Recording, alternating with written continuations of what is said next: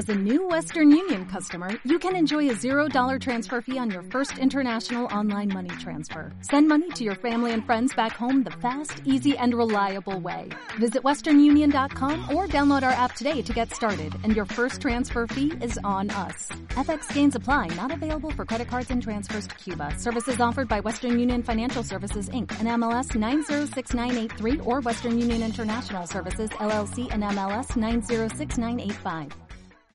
El tema de la conexión es fundamental para el autoconocimiento. Naturalmente, a medida que uno empiece a dudar de sus certezas, se vuelve uno menos rotundo. Pero bueno, podemos decir que la pérdida de rotundidad en este sentido de énfasis es una señal de civilidad. Es decir, mientras más inconscientes somos, más seguros estamos. Cierto sentido, podemos decir que esta seguridad, la certeza absoluta, pues es el lote de los ignorantes. Y la sabiduría, como ya decía Sócrates, comienza justamente por saber que no se sabe. Y si sé que no sé, no puedo estar tan seguro de lo que creo que sé. De tal manera que si me parece, si yo experimento que tú me agredes, pues si soy muy inconsciente lo viviré directamente como esto. Y me enfadaré contigo y me la cogeré contigo. Pero si al margen de que pueda haber habido o no una agresión, yo me siento agredido, ese sentirme agredido es un hecho psicológicamente real. Y como psicológicamente real es algo que me pasa a mí. Y si me pasa a mí, tiene que ver conmigo. Quizás tenga que ver contigo, pero ante todo tiene que ver conmigo. ¿Se entiende?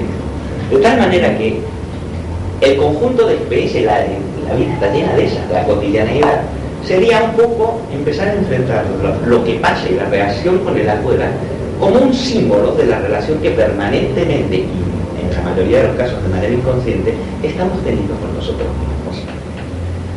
La sola aplicación de, hay mucho más, pero la sola aplicación de esto puede hacer ver que la vida con todos sus avatares es también un lenguaje descifrable y que el conjunto de experiencias que me acaecen tienen que ver conmigo y que puedo asumir mi vida como un sistema cifrado, naturalmente, no evidente, de señales donde se está produciendo una especie de juego, una especie de escondite, digamos así.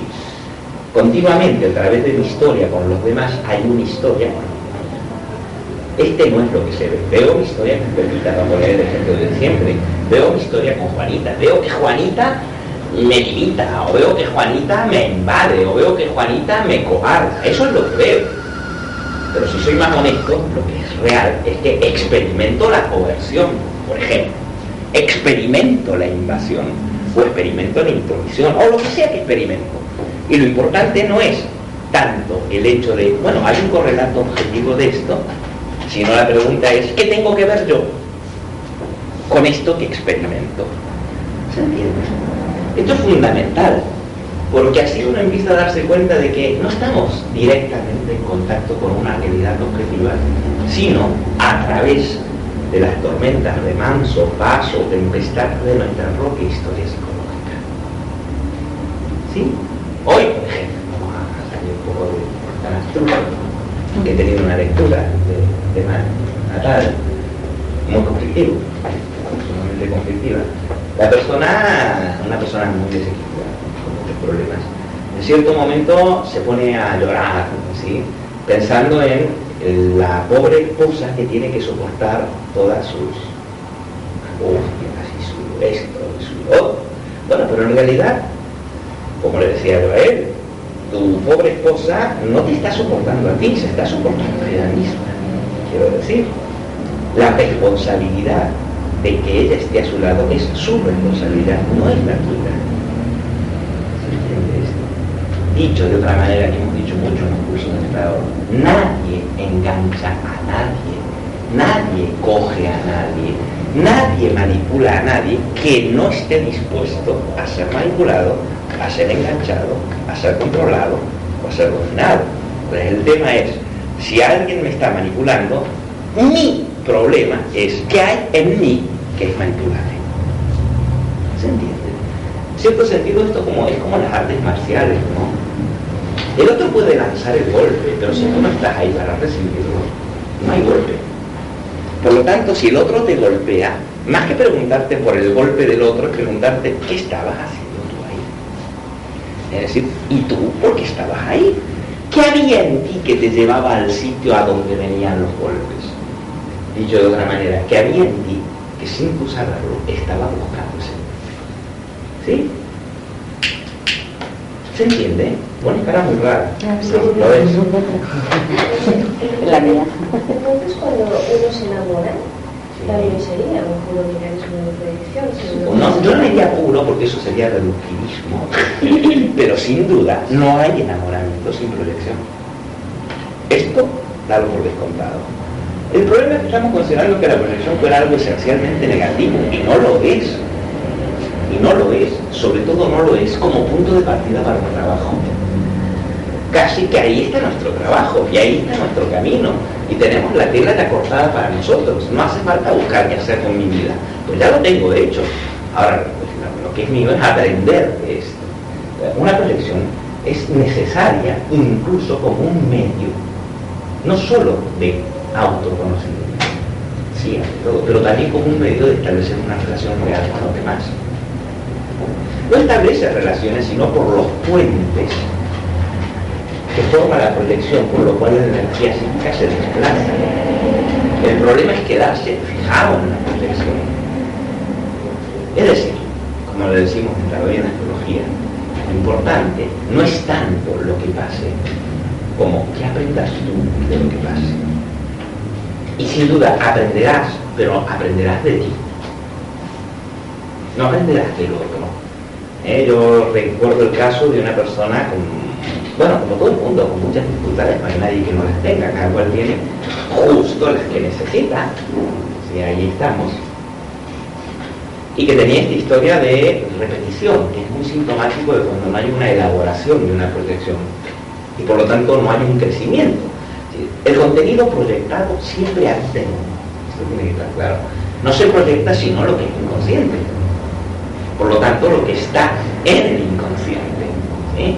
Y el inconsciente está mí, sin duda. O mejor dicho, yo estoy en él. Por lo tanto, siempre lo proyectado tiene que ver con uno. Y especialmente tiene que ver con lo que uno no reconoce, no acepta, no integra, no comprende y que por lo general es opuesto, polar a la actitud del yo. O sea, todo lo que yo desarrollo conscientemente, que es coherente con mi propia actitud, pues no hay problema. Lo proyectado justamente lo que yo no integra y que por eso es inconsciente. Y por lo tanto tiene que ver con algo, con algo, no son cosas, ¿eh? con procesos que están en mí. Pero que en el punto en que no pueda yo aceptarlos conscientemente, tendré que vivirlos de toda manera porque nadie puede no vivirse a sí mismo. Esta es la, para algunos es una prisión, para otros es una bendición. No hay escapada de sí mismo. Y cuando te escapas, digamos, hacia afuera de ti mismo, pues lo que te encuentras allá afuera es contigo mismo, solo que sin saberlo. Y a veces, de hecho, es más doloroso estar peleándose toda la vida con un marido del cual uno no se puede despegar, o con una mujer que le vuelve uno loco la vida, ¿sí? es más doloroso, pero aparentemente es más fácil que estar tratando de comprender qué es lo que hay en mí que está enganchado allí. Es decir, no es tanto el objeto, sino aquella proyección que vuelve irresistible, irresistiblemente atractivo irresistiblemente repulsivo. ¿eh? Ojo que la proyección no solo entra como fascinación, amor, todo esto, sino también como odio, eh, como asco, como rechazo, es decir, como cualquier reacción de alto voltaje emocional. Por lo tanto, sin duda, no puede haber, sobre todo, más no hablo de amores, no puede haber enamoramiento sin proyección. Hombre, el enamoramiento es un estado de altísimo voltaje emocional, síntoma clarísimo de proyección.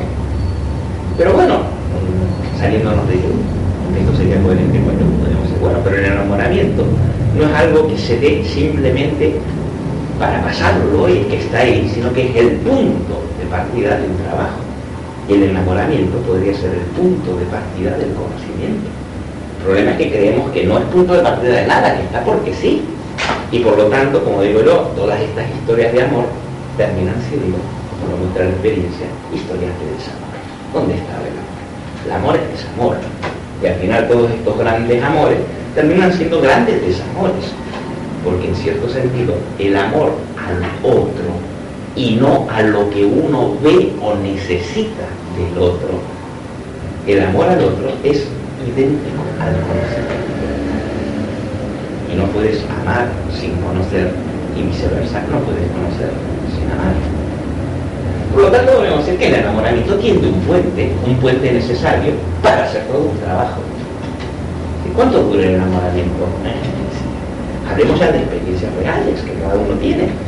Es un estadio, es un estadio de obsesión, en cierto sentido. Es un estadio de descontrol. Pretender que esto dure permanentemente, como las burbujas del champán. Bueno, ¿cuánto dura? Pretender una relación basada en el estado de enamoramiento es casi absurdo, porque no tarda en aparecer el otro, el real. Entonces no tarda en aparecer la rutina, el desencanto, el sentimiento de que me engañó, no era lo que parecía ser, no era como creía yo que era, etc. Y volvemos al reproche al otro en lugar de otra vez coger el guante, ¿no? Sí, me he decepcionado, no era lo que yo creía que era. El gran reclamo no es por qué no ha sido lo que parecía ser, sino más bien por qué he creído que había lo que no había. Y entonces se crecería. ¿Cuántos procesos de separación encontramos donde una persona se queda enganchada a otra? Y en ese caso la separación ha servido de muy poco. Me dedicaré a perseguirle, a obstruirle la vida, a impedirle que sea feliz, porque de todas maneras el odio es una de las formas de estar ligada. Por eso esos amores tan delirantes se transforman en odios tan destructivos. Volvemos al tema de la enantiodromía, porque son formas de estar ligado a... Pero lo que te liga a una determinada persona no es la persona, sino aquello que suscita la presencia de la persona en ti. Dicho de otra manera, lo que se despierta en ti. Y lo que se despierta en ti está en ti, solo que estaba dormido. Y de repente emerge. ¿Se entiende esto que digo? La astrología lo hemos visto muchas veces. O sea, lo importante no es que cuando estás tú me pasan ciertas bueno sí es muy importante pero no es lo decisivo que cuando estés tú me pasen ciertas cosas sino que me dé cuenta de sí cuando estás tú me pasan ciertas cosas que me pasan a mí luego lo que se despierta que me acojona está en mí, pero se despierta con ocasión de que tú aparezcas. No eres tanto tú como lo que tú representas. Y lo que tú representas en la medida en que me provoque esto son zonas de mí mismo que no están integradas. ¿Se entiende esto? Lo podemos decir ya a priori, esto lo dejaba para otra clase, pero ya lo podemos decir a priori.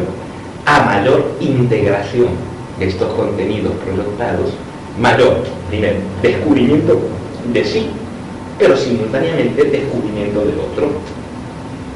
De tal manera que no hay forma de ver al otro que no sea paralela, ipso facto, a la vez con el verse a sí mismo. Mientras menos te ves a ti, menos ves a los demás. Porque lo que ves en los demás es eso que ves.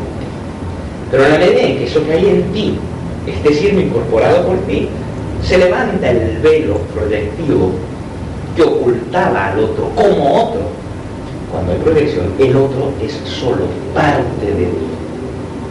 ¿Entiendes? Parte de ti, por lo tanto es portador de un brazo tuyo o de una pierna tuya. Imagínate cómo no vas a sentir una atracción irresistible hacia tu propio brazo. Eso que llamas amar al otro, querer abrazarlo, es querer recuperar tu brazo que está ahí. ¿En qué sentido tu brazo está ahí? Está proyectado, tu brazo está en ti, pero ya no lo reconoces. ¿Sí? Es como mm, besar una imagen en un espejo no sé si les gustará, pero es altamente insatisfactorio. bueno, en cierto sentido, sin que nos demos cuenta, los otros que son determinantes en nuestra vida, no los otros que nos dejan fríos, como realmente no parece la proyección, que son determinantes en nuestra vida, son determinantes porque son espejos. ¿Sí? O sea, una vez yo contaba eso que, hablando de Fellini, creo en un curso este, que Fellini escribió siendo muy joven, quiso escribir una especie de todo sobre deidades literarias, y quiso escribir una especie de cuento donde decía, una fábula, que los pingüinos eran seres que no toleraban la soledad, que necesitaban vivir en compañía de otros pingüinos. Pero teníamos aquí un pobre pingüino que estaba solo, y como estaba solo se estaba muriendo. hasta que le pusieron un espejo al frente. Entonces, en cuanto vio otro pingüino, ya se sintió feliz y se preguntaba Visconti si esto no era la situación del ser humano. Es decir, es estar con otros, es estar frente a un espejo y no darnos cuenta de que lo que vemos ahí no es sino la imagen reflejada. ¿Sí? Bueno, otra manera de decirlo es nuestra relación con el mundo exterior es una relación especular, de espejo. Por lo tanto, es muy difícil poder hablar de ahí sin hablar simultáneamente de eso. Y esto hace muy peligroso para la gente ingenua el andar expresándose con los que son psicólogos los que tienen oídos. Porque claro, en última instancia, para quien sabe oír, todo está manifiesto. Y cuando una persona habla mucho de otras, el que sabe oír sabe que al hablar de otras está hablando de sí todo el tiempo, solo que no se da cuenta. Bueno, esto que le pasa a los otros, sobre todo me pasa a mí. Donde está mi trabajo no es realmente el terreno de los demás, sino en el terreno mío. Mi trabajo de crecimiento, ¿eh? no mi trabajo profesional. Puede que mi trabajo profesional consista justamente en ayudar a los otros, pero este ayudar a los otros me ayuda muy poco a mí mismo en mi vida personal. Que yo me dé cuenta de tus proyecciones, pues mira, no me hace un ápice más consciente a mí de mi propia problemática. ¿Sí? Ahora, es, es, probable que todos los que se encuentran signados para este tipo de trabajos nos embarcamos o se embarcan en este tipo de trabajo especie de curiosidad por el inconsciente del otro porque hay una profunda necesidad personal de reconocimiento. Esto es lo que vincula al médico con el enfermo. ¿eh? Y esto es lo que vincula al que trabaja en la salud psíquica con el enfermo psíquico. Es decir, lo que te lleva a meterte en ese mundo es el reconocimiento inconsciente de que aquí hay algo Por eso es como las policías y los ladrones. No hay policías sin ladrones. El policía vive ese mundo marginal y como lo muestran muchas películas, ¿no? Y es muy semejante al ladrón el policía. De hecho, no podría vivir sin ladrones, solo que es un ladrón que está del lado del sistema. Es decir, es más lo que tienen en común. Precisamente por eso están siempre en contacto que lo que tienen en contra. Solo un tonto piensa que policía y ladrones son dos especímenes totalmente distintos. No, son dos puntas del mismo juego y en ese juego se requieren dos jugadores. ¿sí? El tema del amor y del odio y de la posesión, etcétera, también es, y de la víctima y el victimario y del verdugo y etcétera, es un juego y tanto da que juegues a víctima como que juegues a verdugo. Si juegas a verdugo te encontrarás a víctima. Si juegas a víctima te encontrarás al verdugo. Y no importa cuál rol ocupes, sino que comprendas que hay un juego ahí del que formas parte. Y formas parte no porque aparece otro y te mete en el juego, sino porque ese juego está invocado en ti. En este momento las relaciones con los demás se pueden clarificar muchísimo, porque uno deja de eh, tratar de abarcar al otro o de expulsar al otro para tratar de integrar aquella zona difícil de reconocer, porque es casi lo opuesto a lo que pretendemos ser, pero que está pidiendo a gritos, si nos pasan estas cosas, que las reconozcamos y que le demos permiso en nuestra vida. ¿Se entiende? Bueno, ver de los complejos, porque habíamos entrado a tratar de ver qué es lo que había en el mundo del inconsciente. No sé si recuerdan, dije la clase pasada, bueno, ya hemos hablado de dinámica, del inconsciente, ahora vamos a hablar un poco de estructura, y dijimos, bueno, la conciencia es como una pequeña isla rodeada por un mar, y ese mar que la rodea es el mar del inconsciente, ¿sí? y que tiene capas de profundidad. Decimos, bueno, la primera, estoy hablando de Jung, estoy hablando de Freud, la primera capa de profundidad es la capa formada por lo que se llama el inconsciente personal, que en su aspecto más superficial se parece mucho a lo que yo a lo que Freud llamaba el inconsciente. Está formado fundamentalmente por lo reprimido de la propia vida personal. En este sentido, lo que hay en tu inconsciente personal y lo que hay en el mío probablemente sea muy distinto, porque está tu historia personal y en el mío está mi historia personal, lo que me pasó a mí no te pasó a ti. ¿Sí? Ahí también tenemos lo olvidado, lo reprimido, lo que no ha llegado a ser concienciado de uno mismo.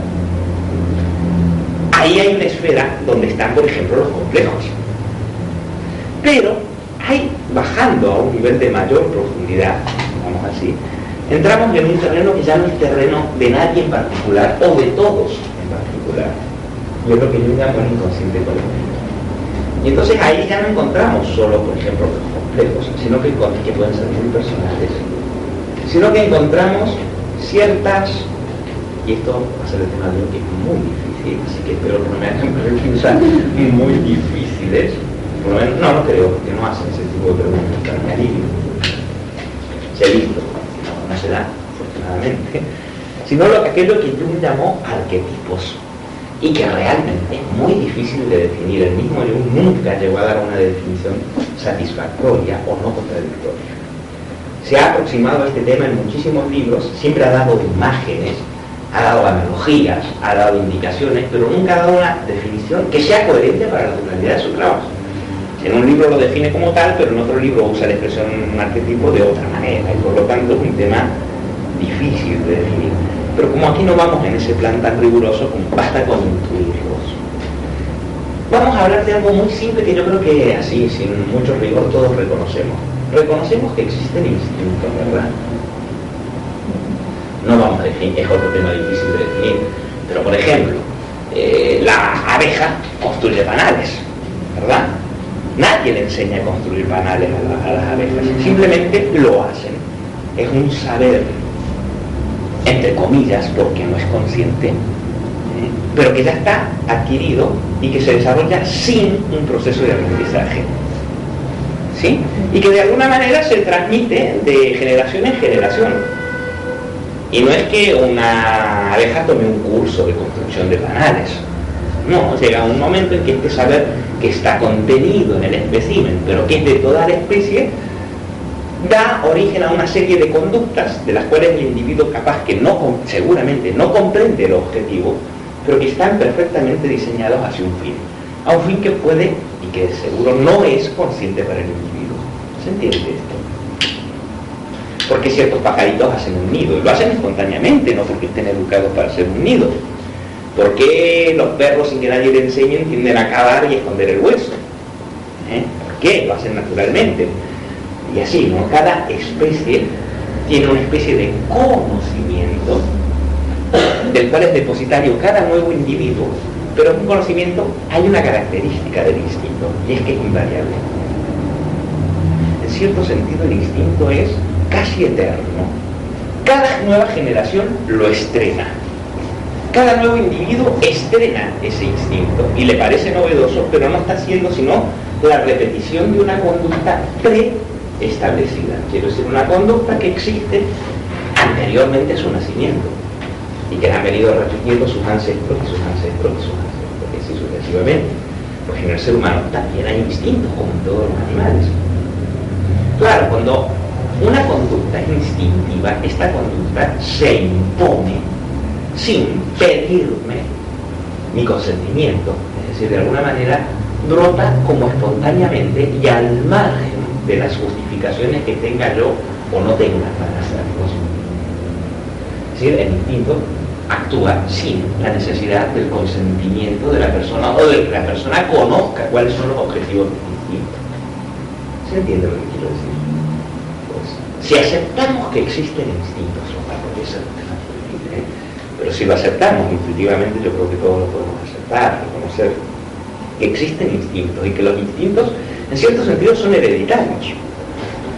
Y un perro no tendrá los instintos de un gato, un caballo no tendrá los instintos de un perro y un ser humano no tendrá los instintos de un mono. Los instintos están diseñados, en cierto sentido, para la especie, mucho más que para el individuo.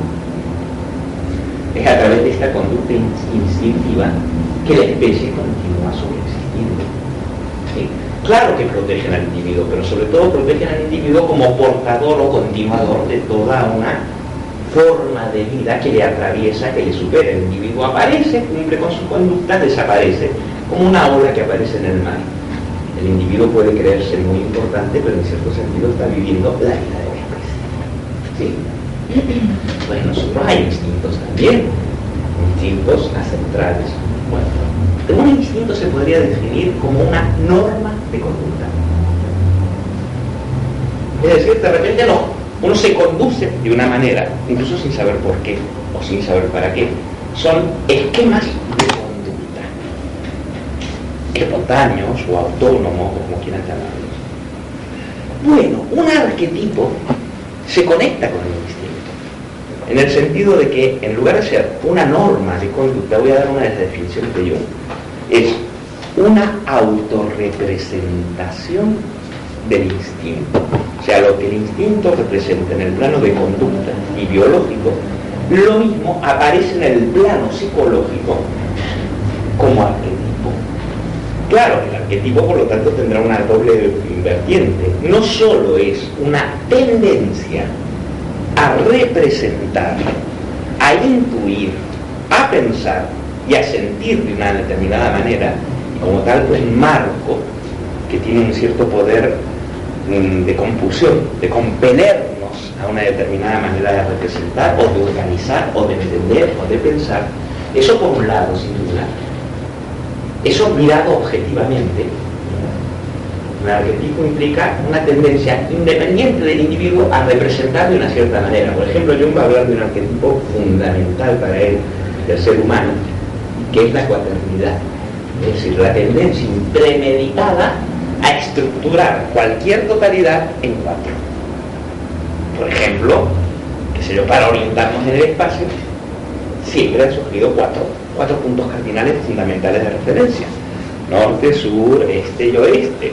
La división de las estaciones en las zonas templadas siempre se ha hecho en cuatro no es que haya cuatro necesariamente, podría haber muchos más, podríamos haber dividido el año en dos estaciones, un mes cada uno.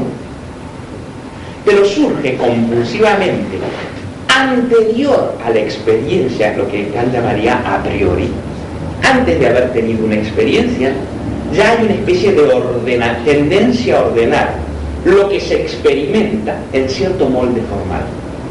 Este molde no se extrae de la experiencia, ¿eh? Sino que lo que se experimenta, se experimenta automáticamente ordenado por este molde que nos da la experiencia. ¿Se entiende esto?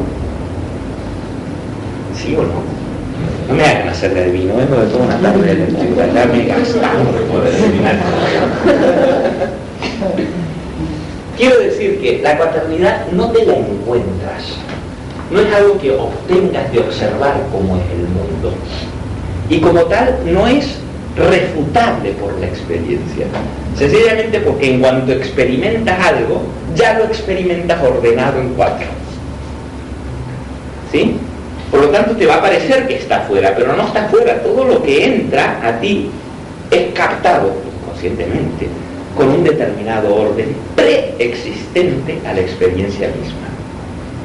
¿Se entiende esto? Vamos a hablar del arquetipo fundamental, el arquetipo de madre no la madre de carne y hueso, ¿eh? la persona que haga de madre, sino una cierta disposición inconsciente, ¿eh? ojo, a relacionarse de una determinada manera.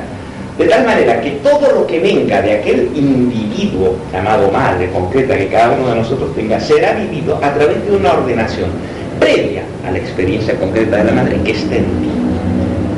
Por lo tanto, tendríamos que distinguir el objeto exterior de la ordenación, va a poner orden en un momento, interior. Y la ordenación interior no solo es una ordenación personal, sino incluso una ordenación colectiva. Una ordenación que pertenece no solo al individuo, sino al, al especie. Y por lo tanto, cada individuo estrena, vive como si fuera único, una ordenación que va más allá de su voluntad, más allá de su deseo de que sea así o no, sino que le ocurre sin embargo, esto que está ocurriendo en él, está ocurriendo en cada uno de nosotros y ha ocurrido desde que el ser humano es ser humano. Y seguirá ocurriendo mientras el ser humano sea ser humano. ¿Se entiende? Luego, un arquetipo puede ser una tendencia. No tiene contenido concreto, ¿eh? es una forma de aprender contenidos, una forma de organizar el material, una tendencia a la representación, a la acción a sentir, a intuir. No es una intuición determinada, sino una forma de organizar. Y esa forma no es una forma personal. Sin duda se experimenta como personal, pero va más allá de lo personal. Por ejemplo, eh, esto es discutible, ¿eh? es uno de los puntos que puede ser susceptible de pero aquí no vamos a criticarlo, porque como estamos aprendiendo, si de antemano a cada paso de lo que dice pongo en evidencia todas las contradicciones que puede haber, es que se nos desmorona. Por el momento aprendámoslo, cuando lo sepamos ya podemos machacar los puntos de vista. Hay muchos, ¿eh? que quede claro, hay muchos. Muchos. Ya luego traeré pasajes donde las chicas no podrán menos de sentirse irritadas de las cosas que enseñó de las mujeres, Es lamentable, penoso, no podemos aceptar porque él lo dijo, porque él era un ser humano como nosotros, limitado, muy consciente sin duda, pero también con una amplísima zona inconsciente, un ser de su época, un ser de su medio social y un ser que inevitablemente estaba sumido en el mar de los colectivos de esa época y que en muchas zonas involuntaria y premeditadamente representan las limitaciones del primer siglo, de la primera mitad del, en Europa. Entonces, por ejemplo, cuando dice que las mujeres naturalmente son menos inteligentes y menos objetivas que los varones, pues a mí se me produce una revolución total, porque conozco muchas chicas que son muy inteligentes y muchos chicos que son muy estúpidos y muy poco objetivos. Entonces no hago menos que pensar que aquí hay un prejuicio un prejuicio inconsciente. ¿eh? Pero bueno, esto es cuestión de verificar. El problema es que si un señor me dice, no, pero si yo por experiencia, todas las mujeres son irracionales. Claro, yo diría, bueno, pero esa es tu experiencia. Y de todas las mujeres que me hablas son todas las mujeres que han entrado en tu vida. Por distintas que sean, todas ellas tienen algo en común. Han entrado en tu vida. Eso común tiene que ver contigo. ¿Por qué será que todas las mujeres que tú conoces son irracionales? no todas las que yo conozco, sin duda. Ni, ni, mucho menos, ni siquiera podría cuantificarlo. ¿no? El individuo es el individuo, las características generales no son, no son muy reales. No sé si están de acuerdo con esto, espero que sí. Bueno, mal. Que si piensan que los hombres son más analíticos y más fríos y las mujeres más irracionales y más cálidas, esto es un error. Hay de todo en la niña del Señor como decimos en simbolismo, hay mujeres muy masculinas y hombres muy femeninos. Por lo tanto, el aparato genital no determinará tan fuertemente las cualidades psicológicas de la persona, seguro que no. Bueno, pero en existen estos límites y hay que empezar a decir, bueno, esto no lo tomo, ¿no? esto es mejorable, es perfectible, etc. Bueno, con lo de los arquetipos hay muchas zonas muy oscuras. Pero de todas maneras, como hipótesis de trabajo va bien ¿eh? Pero claro, no nos encontremos con un lacayano, un caso terror, que nos empiece a bombardear técnicamente de lo que quieres decir y defínelo bien porque caeremos en vaguedades, contradicciones, etc. ¿eh? En el fondo es que estamos tratando de expresar algo intuido en la noción de arquetipo, pero no claramente definido. Porque al fin y al cabo, uno habla de que los arquetipos son formales, pero luego habla de contenidos arquetípicos entonces de repente dice, ¿cómo? Pero no eran formas de representación, de repente parecen representaciones concretas, ¿no? Pero lo que sí Jung distingue es que cuando se trata de un arquetipo psicológico, estamos hablando, así como un instinto, una norma de conducta, y aparece en la manera de conducirse un ejemplar de una especie, eh, todos los osos cogen miel. Y aunque al oso este particular le parezca que sea un invento suyo, lo que está haciendo lo hacen todos los osos no podía no ir a coger miel del maná, ¿eh? porque esto es una norma de acción que tienen los osos. ¿Se entiende? Pero no solo esto, sino que en cuanto aparecen representados psicológicamente, en el mundo psíquico los instintos adquieren la forma de arquetipo en dos sentidos. Tendencias a la acción, a la representación, al pensamiento, por un lado, de las que no me doy cuenta, pero que aparecen cada vez que represento, que organizo, que me abro algo. Pero por el otro lado también hay una, y esto es interesante, una experiencia subjetiva del arquetipo. Y como experiencia subjetiva, no como modo de actuar y de representar, el arquetipo tiene, y esto es bastante interesante, tiene un poder luminoso. Como experiencia subjetiva, el arquetipo aparece como una representación o una imagen que abarca, que tiene las cualidades propias de lo que un señor que llamaba Rudolf Otto a principios de siglo llamó lo religioso. Al margen de lo religioso externo, ¿eh? vamos a volver para.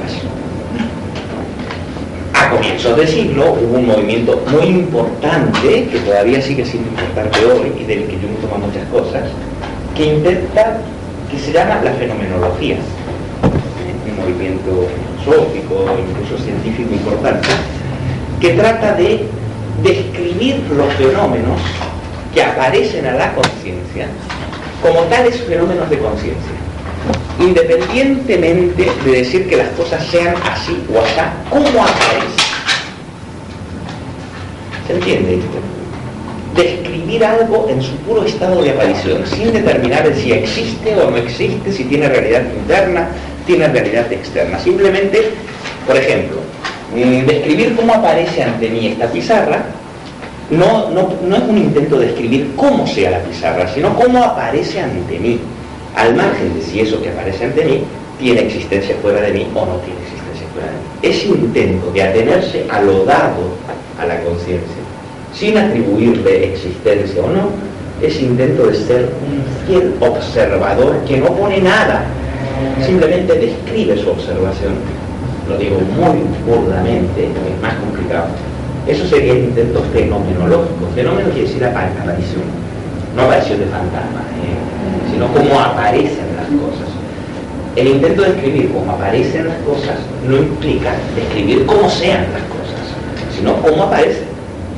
Entonces un señor se enfrentó con la experiencia religiosa y no intenta describir la divinidad como algo que está ahí, porque primero había que probar si existe o no existe la divinidad, sino intenta describir algo que sí es real, indudablemente, es la experiencia de lo divino o de lo sagrado. Describir la experiencia de lo sagrado no es describir a los dioses o a Dios, es describir cómo vivencia, otra manera también de decirlo, cómo es la vivencia de lo sagrado. Al margen de que exista o no exista lo sagrado.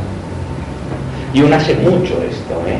Jung en ningún momento pretende, por lo menos de manera consciente, hablar de Dios como, una, como un ente que esté ahí. Cuando él habla de Dios, habla de la experiencia psicológica de Dios, que es muy distinto a afirmar que exista Dios. ¿Se entiende? Lo que sí existe en el alma de cualquier ser humano es una inquietud religiosa, una inquietud de trascendencia, digamos así, al margen de que exista o no una trascendencia allá afuera. ¿Se entiende esto? Es lo mismo que digo, ¿no? Cuando lo traduzco en mi vida personal. Si yo mm, siento que tú me agredes, no sé si tú me agredes, pero lo que existe indudablemente es el sentimiento de estar siendo agredido. Me voy a quedar con el sentimiento y lo voy a analizar al margen de ver si hay o no causas efectivamente externas. El sentimiento como tal tiene existencia psíquica. Entonces voy a tomar este sentimiento como un fenómeno, como una aparición psicológica, al margen de que vaya correspondido con una realidad objetiva fuera de ¿Se entiende? Bueno, este señor que se llamó Rudolf Otto, cuyo libro es Lo Santo, vale la pena leer sigue siendo muy contemporáneo, trató de describir, no a los dioses, seguramente, sino a la experiencia, a la vivencia de lo religioso, describirla fenomenológicamente, en una descripción de cada vez que aparece esta experiencia, qué rasgos se potencian. Y para esto escribió, creó una expresión que ahora ya es de uso corriente, que yo no usa mucho, que es lo luminoso. Luminoso viene de numen, y numen es divinidad. La experiencia de lo luminoso es, hay que leer todo otro, yo no voy a dar aquí la clase sobre otro, es una experiencia simultánea de fascinación, de misterio, es una experiencia que a la vez abarca lo eh, sumamente atractivo y lo sumamente tremendo. Por eso Otto crea dos expresiones para hablar de la experiencia de los religiosos, otra vez, no de los dioses. Dice, la experiencia de los religiosos aparece como misterio fascinante y misterio tremendo. ¿Cuál es el nombre ¿Eh? El nombre de esta persona. Rudolf Otto, O-T-T-O. El libro, en mis épocas de estudiante, estaba editado por Revista de Occidente, no sé si se encontrará o no, se llama Lo Santo. Lo, el tema de su investigación es la descripción fenomenológica de lo santo, que es la experiencia religiosa. Y para esto crea misterio fascinón, o sea, misterio que fascina y que apabulla, pero que a su vez está acompañado por la experiencia del terror. Y por lo tanto es terrible. Terrible de que da terror. Por lo tanto, la experiencia religiosa no solo es una experiencia beatífica, de beatitud, sino también de espanto. Y la persona que no siente temor de Dios y habla de religiosidad, de religiosidad no tiene idea. Solo tiene idea del corderito blanco, manso y dulce, que es una especie de fetiche. Pero cuando tenga la experiencia real de lo sagrado, conocerá lo que es temer y temblar. Sin temor ni temblor no existe nada de eso. Por lo tanto, mucha gente que se considera beata no tiene experiencia de lo religioso como lo trascendente, lo tremendo. Pues lo curioso es que estos rasgos que Rudolf Otto atribuye a la experiencia de lo religioso son las mismas cualidades que Jung atribuye a la experiencia subjetiva, cómo se vive interiormente el arquetipo, como algo fascinante, pero a su vez terrorífico. Y por lo tanto, cargado de un enorme valor psíquico. Valencia psíquica quiere decir intensidad afectiva. Nunca la irrupción de un arquetipo es experimentada en un estado de indiferencia, precisamente porque es un contenido psíquicamente cargado y por lo tanto mm, que contiene enorme cantidad de energía, se ha sentido. ¿Sí? Por lo tanto, una cosa es ver cómo opera el arquetipo, qué conductas tomo en función de un arquetipo a la experiencia interior subjetiva del arquetipo. ¿Se entiende? Pues estos arquetipos, sin duda, los puedo encontrar en mi espacio psíquico, pero no proceden propiamente de mi espacio personal, sino que revestidos por contenidos personales, proceden de una zona más arcaica, más original, más cerca del origen, y en cierto sentido más pura, si quieren decirlo así, menos refinada, menos cultivada, menos civilizada por otro lado, más próxima a la eternidad. ¿Eh? Eternamente son lo que son en el alma humana. ¿Se entiende esto? y por lo tanto habitan en cada una de nuestras almas, pero no son propiedad mía, ¿eh? sino que existen como el instinto. Existe en cada uno, y en mi vida existe el factor instintivo, pero no es mi instinto, un instinto mío, es el instinto humano que emerge y que yo expresaré de una manera más o menos individual. Mi manera de expresar el instinto, pero el instinto no es mío, bien que yo soy de él, y cada uno de nosotros, para consuelo no soy el único. ¿Se entiende esto que digo? Por lo tanto, bajando a la esfera de lo personal, buceando un poco más, o sea, cuando uno hace este buceo al inconsciente, lo primero que va a encontrar son contenidos personales y va a encontrar una buena dosis de frustraciones reprimidas, como decía yo, un deseo rechazado porque no coinciden con la propia imagen que uno ha logrado constituir un poco porque uno es así y un poco porque la realidad exterior lo imponía. Por lo tanto, hemos logrado una cierta adaptación diciendo yo soy así, no soy asá, na, e intento yo, no todo yo, vivir de acuerdo a ello. Pues todo aquello que hay en mí, muy personal, pero que no encaja con eso, simplemente es reprimido, descartado. Claro, cuando voy a mirar qué hay ahí en el desván, pues lo primero que me voy a encontrar es, como dice Jung, el esqueleto del desván. es decir, aquella pero buceando más, vamos a llegar a encontrar contenidos arquetípicos que son más que personales. ¿Se entiende? Naturalmente, toda emergencia de un arquetipo, lo que viene de abajo, llega arriba atravesando las distintas zonas. Y por lo tanto, a medida que se va acercando a la conciencia, se va revistiendo con los contenidos más superficiales hasta llegar a la conciencia, si llega, revestido de un contenido muy personal, es decir, el arquetipo madre, que es universal. En mi vida aparece cargado positivamente con los rasgos de mi madre particular. Tanto que puedo creer que mi historia es mi historia con mi mamá particular y no además, como lo es, con el arquetipo de la madre con la cual se tiene que encontrar todo ser Por lo tanto, de otra manera, nuestra relación con la mamá particular que nos toca, tenemos una doble variante, la relación con un individuo, pero la relación con una exigencia arquetípica súper individual, que la vemos que viene de nuestra madre, pero que realmente no está en nuestra madre, sino que está proyectada en la madre. ¿Se entiende esto? Esto de los arquetipos se parece mucho, si saben filosofía, mucho, pero no es idéntico, a lo que Platón llamó ideas, que no son cosas que tienen en la cabeza. ¿eh?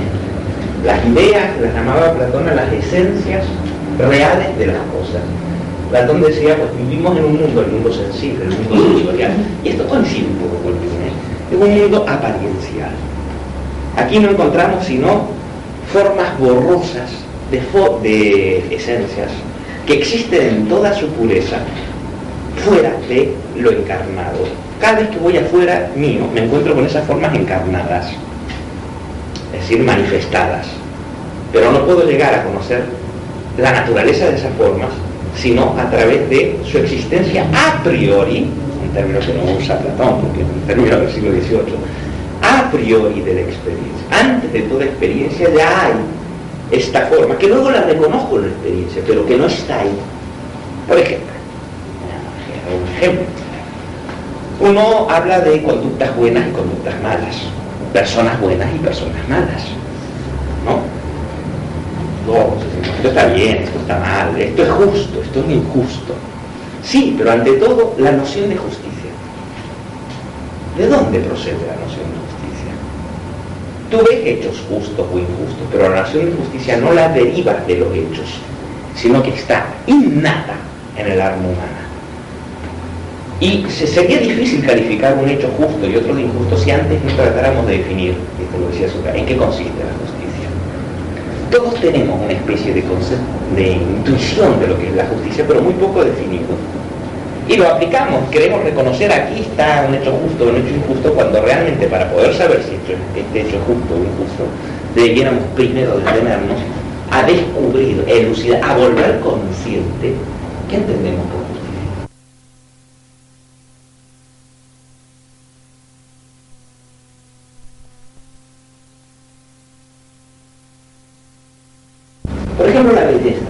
Más potencia tu primavera con The Home Depot. Obtén una potencia similar a la de la gasolina para poder recortar y soplar con el sistema OnePlus de 18 voltios de Ryobi desde solo 89 dólares. Potencia para podar un tercio de un acre con una carga. Potencia para recortar el césped que dura hasta dos horas. Y fuerza de soplado de 110 millas por hora. Todo con una batería intercambiable. Llévate el sistema inalámbrico OnePlus de 18 voltios de Ryobi. Solo en The Home Depot. Haces más. Logras más.